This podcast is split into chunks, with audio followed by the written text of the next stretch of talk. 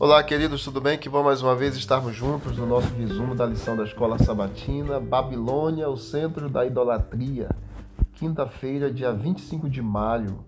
Uma pista identifica exatamente o mistério de Babilônia.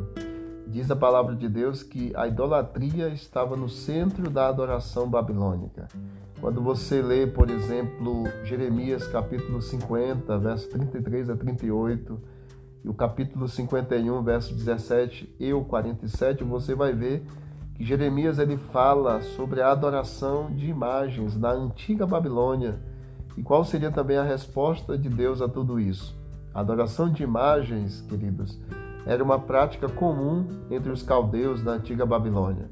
Deus ele reprova essa prática e diz a Bíblia que ele traria espada e castigo para punir esse pecado.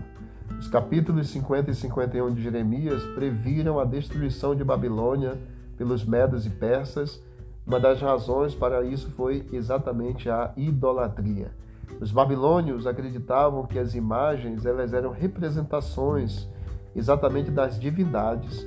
O ritual de cuidado das estátuas das divindades era, era bem é, sagrado e eles adoravam de fato e os deuses, eles acreditavam que viviam simultaneamente em suas estátuas em templos e nas forças naturais que incorporavam.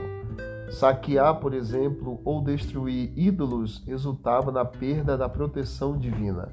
Um exemplo clássico é o do príncipe caldeu Marduk Aplaidina II, que ele fugiu para os pântanos do sul da Mesopotâmia com as estátuas dos deuses da Babilônia a fim exatamente de salvá-las dos exércitos de Senaqueribe da Síria.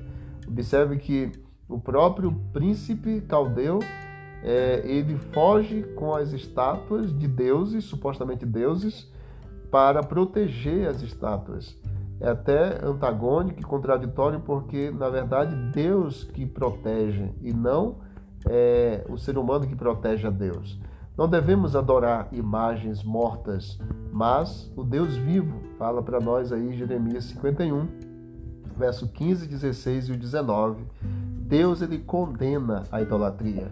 O uso de imagens na adoração, a chamada veneração, é uma transgressão do segundo mandamento de Deus, pois limita a capacidade do Espírito Santo para impressionar a mente com as coisas eternas e acaba reduzindo a majestade de Deus a uma estátua sem vida.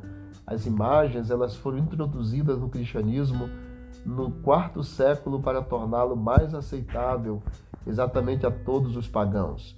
São conferidas a essas imagens a homenagem que pertence apenas a Deus, o que de fato é espiritualmente degradante.